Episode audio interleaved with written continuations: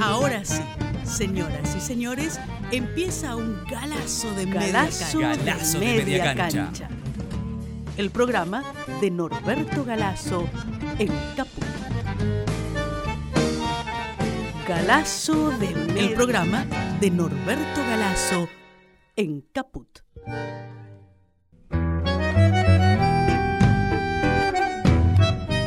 Buen día, buen día a todos, a todas y a todes. Nuevamente aquí en Radio Caput para hacer galazo de media cancha. Vamos a conversar como lo hacemos una vez por semana con, el maestro, con el amigo, con el compañero, con el militante. Norberto Galazo, vamos a conversar como lo hacemos siempre, de historia, pero no de la historia oficial, de la historia que te enseñaron en el colegio secundario, sino de la historia revisada.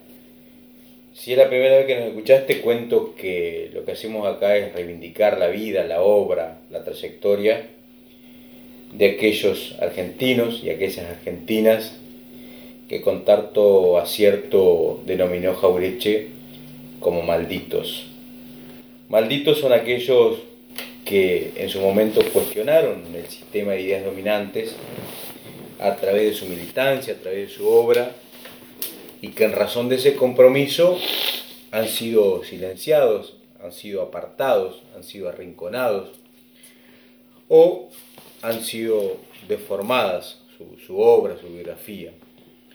Eh, ya llevamos más de 60, 70 programas al aire y bueno, hemos abordado la vida de, de todos estos personajes de la historia argentina. Hoy, bueno, una vez más vamos, vamos a tratar sobre uno de ellos. Buen día, Norberto, ¿cómo estás? Muy bien, ¿y vos? Muy bien, bueno, contento. Vamos a hablar hoy de Jerónimo Costa, ¿es así? Sí, Poco, muy poco conocido, ¿no, Costa? Jerónimo Costa quedó totalmente silenciado. Sí, Una figura importante, pero que no ha sido recogido por los, por los libros ni, ni en los colegios, ¿no?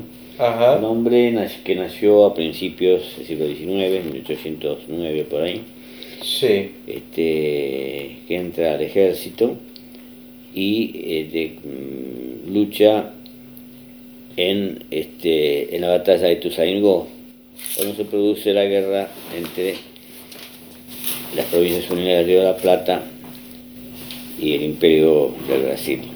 Alvear estaba ahí. Alvear estaba en la dirección Sí, y es el que este, dirige ese ejército en la batalla de Ituzaingó.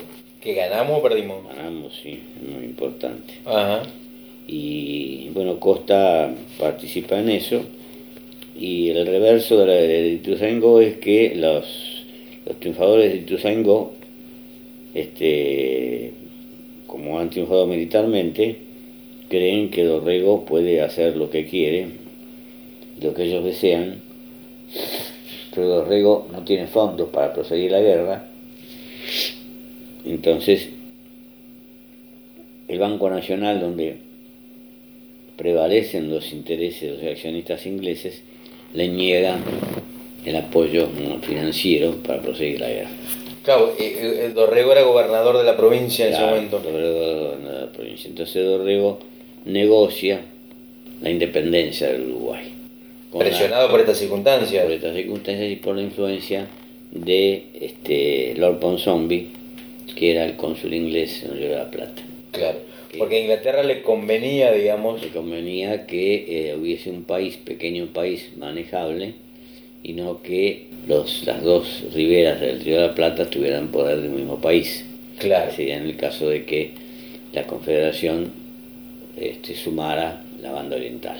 claro, Entonces este, ese ejército, influido por eso, se levanta contra Dorrego, dirigido por Lavalle, y se produce la contrarrevolución que da lugar finalmente al, la- al desplazamiento de Dorrego y a su posterior fusilamiento por Lavalle.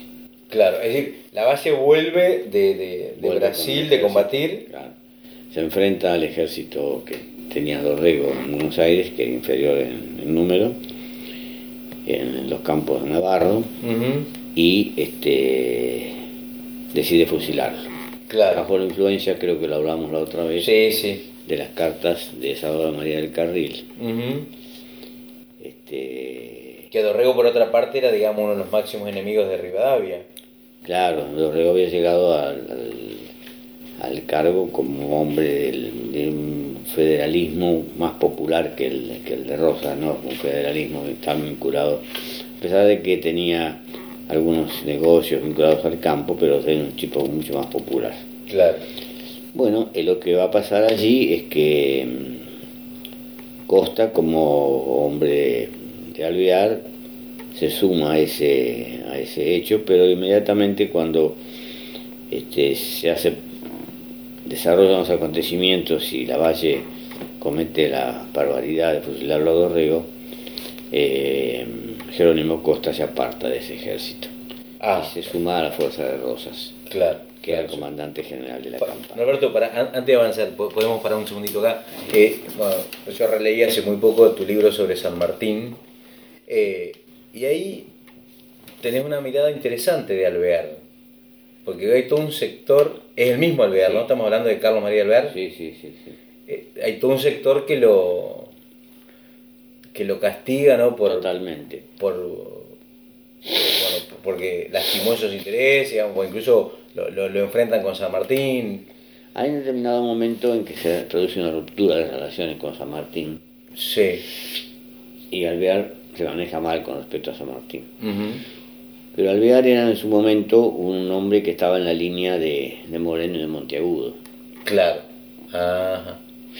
Este, y en ese aspecto era positivo, era enemigo de los unitarios y bueno, había defendido, había atacado, mejor dicho, a la ley del voto calificado. Claro. Este, era un tipo en ese aspecto importante. Ahora después llega a ser también embajador de Rosas, ver las tardes de la Federación. Claro, eso tampoco le perdonan. Eso claro. Entonces, este, a pesar de ser una familia mm, rica, rica y que todavía este, se puede ver, creo que está todavía el Palacio San Susi, en ah. Victoria, cerca de Tigre. Mm, no, no sé. Que era de los Alvear. Claro. Es una cosa hermosísima. Claro. Pero no es tanto lo, que les critican generalmente a Alvear son más bien del nacionalismo de derecha. Ah, de ahí viene la crítica. Sí, sí, de ahí viene la Pero porque hubo también un, intento de, negociación de Alvear, no me acuerdo en qué época. Sí, porque Alvear, eh, lo que pasa es que hay que ubicarse también en las épocas, ¿no? claro. este, no había un sentido de la nacionalidad. Eh, entonces, este, Alvear comete el error grave, por supuesto, eh, de pensar que a lo mejor conviene establecer una vinculación con Gran Bretaña y obtener apoyo de Gran Bretaña. Claro. y hacer negociaciones, intenta una negociación en ese sentido, lo cual es muy criticable. Pero, eh, por otro lado, cuando Alvear es elector supremo, es derrocado en 1815 por la derecha oligárquica. Claro. Así que no es tan uniforme ni clara la mm, trayectoria de Alvear como un, tipo de la oligarquía, de este Alvear como tampoco es la del otro, que en definitiva fue radical, también fue radical de derecha. ah, de Marcelo T, de nieto, bisnieto, claro. Pero que no, era no ha tenido un origen conservador, tenía un origen radical y Goya no preserva mucho. Claro, claro. Entonces, bueno, son esas contradicciones que a veces se dan en los hombres que algunos aprovechan para desecharlos. en el caso de Costa, este por su este, coraje y su consecuencia militar, este, Rosas lo nombra comandante de la isla Martín García. Galazo de media cancha, el programa de Norberto Galazo y Fabián Medler.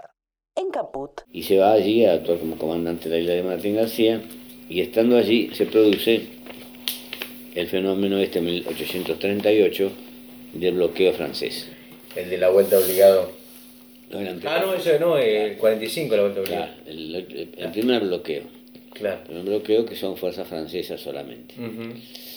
Y entonces allí fuerzas francesas que combinan con el general Lavalle, al cual facilitan el traslado de tropas, y al cual parece que también por una denuncia que hay, la provisionaron de fondos. ¿A la Valle? Sí. Así que una potencia extranjera está sobornando a un alto mando del ejército. Claro. Para derrocar a Rosas, decían, ¿no? Que era un argumento. Claro.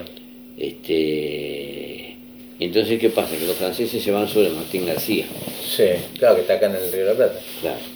Y Costa tiene poca gente, pocos soldados a su cargo. Pero hace una resistencia tremenda. Se juega entero en la resistencia defendiendo la, la isla que está bajo su gobernación. Brillante la participación de, de Costa en la lucha, Sí. por, por su persistencia y por su este, forma de, de enfrentar la invasión, a tal punto que eh, Hipólito Daquenet, que es el jefe de las fuerzas francesas, le devuelve la espada cuando, cuando lo derrota Ah, y, mira. y- y Costa no tiene otro remedio que considerarse derrotado, le devuelve la espada y le envía un comunicado a Rosas, como jefe de la Confederación, donde dice que exalta los talentos militares, el bravo coronel Costa y su animosa lealtad hacia el país. Todo un caballero el francés. Claro. Rosas lo asciende a teniente coronel Sí.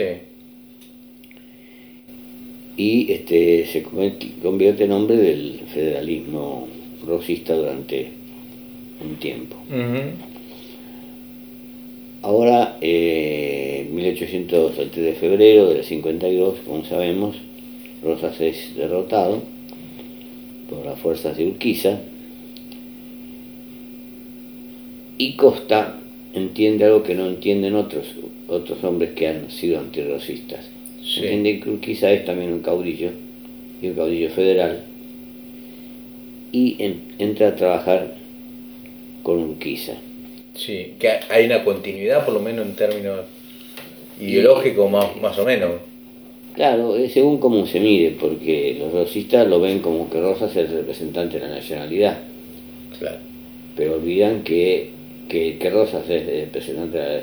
Pero los urquicistas dicen que Rosas era un caudillo de una provincia tan importante como Buenos Aires Claro. y que este, lo que quería era que el río pudiera desarrollarse y que Buenos Aires le permitiera una comunicación a través del río que Rosas no quería. Claro. Rosas este, establecía un sistema por el cual los ganaderos entrerrianos tenían que ir a Buenos Aires para salir la mercadería por el puerto de Buenos Aires. Era porteño en el fondo, Era el digamos. centralismo porteño. Claro. De ahí que el Chacho y Felipe Varela este, lo vieran con buenos ojos a Urquiza como una posibilidad Ah, de política nacional íntegra, claro. no una política nacional bonaerense, Claro. de Rosas. ¿no? Un federalismo más, más anclado en el interior. Claro, un federalismo verdadero, digamos. Claro, ¿no? sí, sí, sí, sí. Ahora producido el, la derrota de, de Rosas, este, Urquiza tiene bastantes dificultades en Buenos Aires porque los rosistas lo hostilizan. Y en determinado momento que Urquiza este, se retira para eh, Santa Fe, para quitar una constitución y organizar el país, Sí. se produce el golpe del 11 de septiembre del 52, que es lo que da el nombre de, eh, al, A la Plaza a la 11. Plaza 11 de septiembre, que en realidad la recorre muchísima gente y no saben por qué es 11 de septiembre. Claro. Y es que la secesión de Buenos Aires de la Confederación. Claro, Sí, pero es una, una, una, una fecha triste, no debiera recordarse con. claro, es una, es una fecha de la oligarquía. Claro, una fecha de la oligarquía. Claro. Este, Bueno, igual es coherente, porque ahí está Rivadavia también, creo. Y sí, Rivadavia por un lado y Bartolomé por otro. y creo que además hay un mausoleo, me parece. Claro, claro, están los restos de Rivadavia. Claro, entonces, bueno, hay bastante coherencia. Sí, sí, sí. Sí, a pesar de que Rivadavia dijo que no quería que los retornaran sus restos a, al Río de la Plata. Claro. Este, bueno, Eh, Se produce en el momento entonces la secesión en el 11 de septiembre de 1852. lo que se llamó el abrazo del Coliseo. Claro. Que es en realidad el abrazo, es un punto de partida de la oligarquía, después, después será la oligarquía porque es la, la conexión de los estancieros bonaerenses, este, muy rosistas, expresados por Lorenzo Torres, y la gente de Adolfo Alsina, que eran este, unitarios y gadavianos que este, se abrazan en un teatro, el Coliseo, un espectáculo, ¿no? El abrazo del Coliseo es el, punto de partida de, esa alianza de estancieros bonaerenses y hombres del, puerto de Buenos Aires, ¿no? Claro. Roberto, te hago una pregunta picante. Sí. Eh, a la luz de todo lo que ocurrió después, ¿no hubiese sido mejor partir la Argentina en dos y que Buenos Aires es un país propio y el resto del interior haga otro país? Sí, pero no hubiera sido mejor porque imagínate que este, Buenos Aires, poseedora del gran puerto y del río de salida, obligaría a todas las provincias a comerciar por debajo de Bahía Blanca. Claro, claro. De cierra el camino a la vinculación con el mundo. Hubiera habido una guerra también, entonces. Bien. Claro, como en realidad se produjo en el 80, porque por el mismo motivo en el 80 se enfrenta el ejército de Mitre con el de Roca. Claro. Y ahí este que es un poco, en cierto sentido, lo que ahora están planteando el gobierno de Macri. ¿Qué está planteando? Está planteando que el puerto pertenezca a la ciudad. Si el puerto pertenece a la ciudad, las importaciones y las importaciones podría ser que, según como se planteara, fueran este, recaudadas por la ciudad. Pues, y no fueran nacionales. Una locura, porque son miles de millones. Y es claro, incluso le tirarían algún resto a las provincias, pero bueno, eso se está planteando ahora y además esto le permitiría a los amigos de Macri hacer toda una obra edilicia, todas esas obras públicas que son tan, claro. tan proclives a realizar, ¿no? Pero esto parece ser uno de los últimos estertores de agonía del régimen. Ah, sí, sacar una vieja idea. De... Claro. Entonces, ¿qué pasa? Buenos Aires se cinde. Claro. Se cinde a tal punto que tiene representante en el exterior, mientras la Confederación tiene representante también en el exterior. Sí, funciona como un país independiente Buenos Aires. Que Buenos Aires, eh, contémosle a la gente, no es la ciudad, es, todo, es todo. es la provincia, ¿no es cierto? y la ciudad era parte, era la capital, en realidad, de la provincia. De la provincia de Buenos Aires, sí. Que este Mitre, en una reunión que tiene, sostiene la conveniencia, después lo publica en un artículo, de crear la ciudad de la República del Plata. no la ciudad, sino la República del Plata, convertirla, la provincia de Buenos Aires, en un país directamente. Ah, sí, que avanza más allá de... a lo cual se opone Sarmiento, porque Sarmiento de última es San Juanino. Claro, claro, es porteño por adopción, si queremos. Claro, claro, claro. Bueno, pero ¿qué pasa? Que los sectores federales más populares se levantan contra este golpe que lo lleva a la gobernación Alcina, que a Pastor mm. Obligado. A Valentín Alcina. A Valentín Alcina, sí. Y, no, y, a, Pastor Obligado. Y este, entonces se levanta, se levanta Hilario Lagos, por ejemplo, que es derrotado, y se levanta después allí Costa. Sí. Costa interviene en un levantamiento que se produjo en Villa Mayor, que es realmente horroroso, pero este, que también ha sido omitido de la historia oficial, porque Costa tiene 120 hombres, 130 hombres, una ah, son poquitos. Fusilan a 115. Los vencedores del ejército porteño fusilan a 115 hombres federales Qué barbaridad. De, Costa. Quedan 15 de, de, de 140 hombres que, invadieron, la provincia para recuperar la unidad nacional, este, solo quedaron 15 con vida. y los mata la civilización. Los mata la civilización. Este, y este, el diario de la tribuna, el diario porteño de la tribuna dice, el verdadero triunfo de la causa del pueblo no ha sido caseros, sino Laguna de Carroso, que es una batalla anterior, donde fue destruido José María Flores y la batalla de Villamayor, en donde sucumbieron Costa y Bustos. Bustos era que acompañaba a, Rosa, a Costa en el, levantamiento. Se obsequió con ese motivo una luna Mitre como héroe de la jornada, dice el diario. Pastor obligado dio a los manifestantes un discurso donde dijo, se den vivas al coronel Mitre, a quien se le deben estos sucesos que tanto ha trabajado y tanto ha sufrido preparándolo. Norberto Galazo en Caput hace Galazo de media cancha.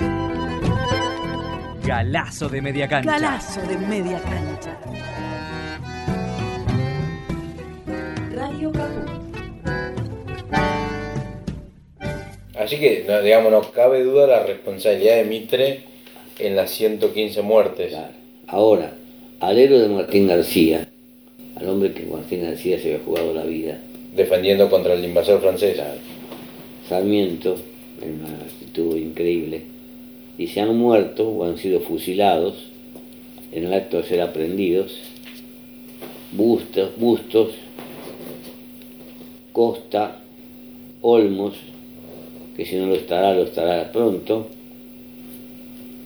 y en una de esas mentiras tremendas de Sarmiento dice, trofea del triunfo que tuvimos, la espada de Costa, ruin y mohosa. Ja, durísimo. Es una cosa pérfida, ¿no? Sí, sí, sí. Porque este Mitre había mandado, hay, hay un documento que este, lleva la firma del pastor obligado que es el gobernador y la firma también de los ministros, Valentín Alcina, Bartolo de Mitre y Norberto de la Riestra, un nombre de los ingleses, Sí. Por lo cual dice, ordena a, la- a los vencedores de Villamayor que serán pasados por las armas los individuos titulados jefes que hagan parte de los anarquistas capitaneados por el cabecilla Costa. Y por eso se produce esta, esta masacre de prisioneros, Claro. una cosa Insólita. Sí, y, y además con un hombre, digo, que había que había sido héroe un Sí, tiempo sí. antes, digo. Sí, y esto de trofeos de la, la espada ruin y mohosa es bacanesco porque Claro, claro. un tipo que había defendido la, la, la tierra nacional frente a los este, frente a los invasores extranjeros. Pues esto lo comenta Vit- Victorio, eh, Julio Vitorica en un libro Urquiza, Urquiza y Mitre, un libro publicado allá en 1906, que mm, tienen varios libros Vitorica sobre esa lucha entre el urquicismo y el mitrismo en toda esa época, ¿no? Claro. Quiere decir que eh, Costa viene a morir eh, antes de tener 50 años y después de tener un historial, una trayectoria como, como militar este, en defensa de, de lo que todavía era la Argentina, lo intentaba hacer la Argentina y ellos no dejaban que fuera la Argentina, querían que fuera nada más que un, el país del Río de la Plata o cosas por el estilo. ¿no? Claro, claro. ¿Y cómo, cómo le terminan pagando a los héroes, digamos, con... Claro. Y Claro, después, la- y después pagan con el silenciamiento, porque es tal la brutalidad, la ferocidad de esta gente, que le da órdenes de que todos los, los que hayan colaborado con Costa sean este, fusilados, que es increíble sobre 140 personas que parten a 100, 115. Claro. Pero fíjate, ¿no? Cómo cuando uno lee por ahí a veces algún, algún reconocimiento a mí es presentado como un, como, un- como un escritor, como un hombre muy sensible, como, Claro. eh, como un tipo incapaz, ¿no? De, de hacer estas barbaridades. Eh, Sí, por supuesto la nación esto no lo va a comentar, es, es claro. una cosa horrible. ¿no? Es parte de, de la historia, claro, negra que no, no se dice. Y, y han logrado silenciarlo totalmente porque Costa es un tipo que no conoce a nadie. Claro. Claro, bueno, pero digo, está clarísimo en este caso el motivo del silenciamiento porque levantar la figura de Costa es impugnar la figura de Mitre. Claro, claro. Porque claro. digo, en, este caso, una, por lo que estamos, Sí. estás contando, hay una responsabilidad Sí, sí. directa, digamos, no es que... Y Norberto de la Riestra, que es el hombre que maneja todas las finanzas en relación con los ingleses. Y es, claro, a favor de Inglaterra, obviamente. Sí, sí, sí, sí. sí. Sí, Sí, sí. Que, que tiene un, un pueblo en la provincia de Buenos Aires con su nombre. Ah, me quiero tiene una calle acá en Lugano también. Tiene una calle en Lugano, sí. Bueno, menos mal, igual lo mandaron más para el sur, pero una amplia avenida. él hubiera preferido estar seguramente en Palermo Chico, en Recoleta. Sí, sí. Eh, Roberto, y esto, eh, después obviamente, eh, bueno, se reintegra la, la- con el Pacto de San José de Flores, ¿no? Eh, Y se bueno, reintegran medidas con la batalla de Cepeda, donde Urquiza vence a Mitre, pero Urquiza empieza a vacilar, a dejarse tentar por sus negocios, y entonces en vez de tomar la decisión de ocupar la provincia, queda en Flores, en la zona esta de los aledaños, sí, y permite que el ejército de Mitre se reconstituya y se dé la batalla de Pavón, en la cual Urquiza le vuelve a ganar a Mitre, pero cuando le está ganando la batalla se produce insólitamente su retiro, sí, que la explicación fácil, que, que no es histórica sino fácil, no es científica, es que había un acuerdo que los dos eran masones y que uno tenía que Claro. perder la batalla y el otro ganarla. En realidad lo que es es que Urquiza, apoyado por el interior, si derrota a Mitre se convierte en una figura nacional, pero se convierte en una figura nacional con basamento en el interior.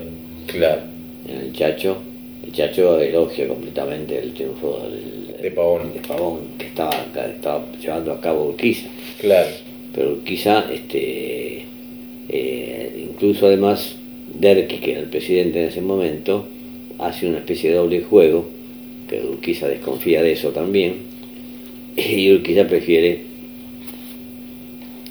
retroceder volverse para su para sus pagos y asegurarse que Mitre lo va a reconocer como gobernador de Entre Ríos y entonces eh, se convierte desde allí en una especie de, de señor feudal, de gran estanciero, con, una gran cantidad de hijos dejados por todos lados, claro. este, y crea, crea su palacio en San José. Que eso a la postre, digo, determina eh, el asesinato, ¿no? Porque el asesinato la claudicación... Claro, pre- pre- predicho, profetizado por, por José Hernández. José, Claro. José Hernández le dice que, fíjese, general Urquiza, cómo han terminado todos los traidores. Y, Ah, le, le anticipa Sí, un poco sí, el final. y Alberdi lo mismo. Alberdi le dice, después del, después del asesinato de Urquiza, este, le dice que era el brazo zurdo del Partido Federal y que ha sido muerto justicieramente. Claro. Claro, porque representó hasta ese momento una, una posibilidad, ¿no? Porque ella Claro, confiaron los- claro. el resto de los caudillos del interior. Claro, vista así en perspectiva, uno dice cómo Felipe Varela y el Chacho confiaban en Urquiza. Bueno, confiaban en Urquiza porque el Chacho no tenía recursos Claro, y Urquiza sí, Urquiza era un gran estanciero y Entre Ríos era una de las provincias que más había crecido en ese momento. claro. Entonces ellos esperaban que Urquiza se levantara, seguramente eso daría lugar al apoyo de Córdoba, y ellos controlaban casi todo el noroeste, lo demás era tierra de poder de los pueblos originarios. Claro, claro, claro. Ah, Hay que situarse en ese momento, ¿no? Claro, Para claro. entender el contexto. Claro, el, el- el rechazo total a Urquiza es este es este propio de los grosistas que son por sobre todo eh, tienen una visión de, de lo, de lo nacional como lo nacional estanciero, como, como lo nacional de, de, de Anchorena, que Claro. Después Ujú. Adolfo Saldías va a publicar, que tampoco se conoce, papeles de Rosas, donde Rosas lo critica a Chorena y le dice, gracias a mí tuvieron las tierras que tuvieron, Claro. porque yo goberné más de una vez, de acuerdo a lo que ustedes me indicaban. Claro. Ah, lo, Y claro, ustedes me niegan los honorarios que a mí me corresponden, le dice Rosas. claro. Los, los, los denun, los delata. Claro. Y además los califica como lo peor que se podría calificar en aquel tiempo. ¿Qué, qué calificación? Ustedes son asquerosos. Ah, sí, es que no ser una, una mala palabra. Claro, viste que por ahí aparece de los unitarios asquerosos. Sí. Bueno, Ah, mira. Y lo califica así. Claro. Eso también, papeles de papeles de rosas casi no se conocen, este, porque es un trabajo que hizo Saldías, Que fueron los primeros en reivindicar a Rosas, ¿no? claro, sí, De- sí. Desde un revisionismo. Sí, sí, sí, sí. Y Saldías es toda la historia de la Confederación, así que hace una reivindicación de rosas, especialmente el de un rosa simpático en, su, ah, en sus últimos años, ¿no? Un Rosas que vivía pobremente, que no quería ser este ciudadano inglés porque le planteaban que para comprar las tierras donde él alquilaba tenía que ser ciudadano inglés y rechazaba esa posibilidad. Ah, El Rosas que cuando hay una exposición de animales de la gente de toda Latinoamérica en Londres, va allí y ve a, un peludo, un- uno de esos animalitos de- propios de la, de la pampa y se pone a llorar. ah, sí. Sí. Ah, Esos, esos aspectos que se recogen de, de Rosas lo eh, moderan un poco sus excesos, digamos, claro. que fueron bastantes. En una época donde hubo muchos también excesos. Claro, claro. Y especialmente su negativa a dictar la constitución, Claro. su actitud eh, muy contundente en favor de este que Buenos Aires siguiera siendo la dueña de la aduana, ¿no? Claro, claro. Que por lo visto ahora están queriendo ver si pueden recuperar. Haciendo lo mismo.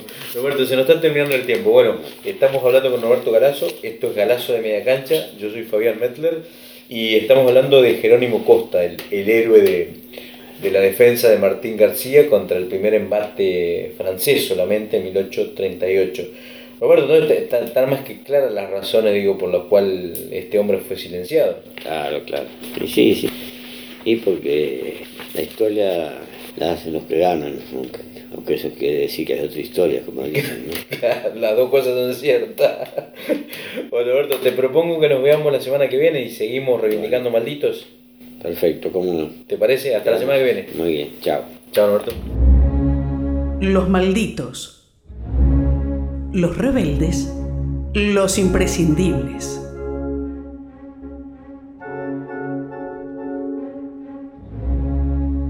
Galazo de media cancha. El programa de Norberto Galazo en Radio Caput.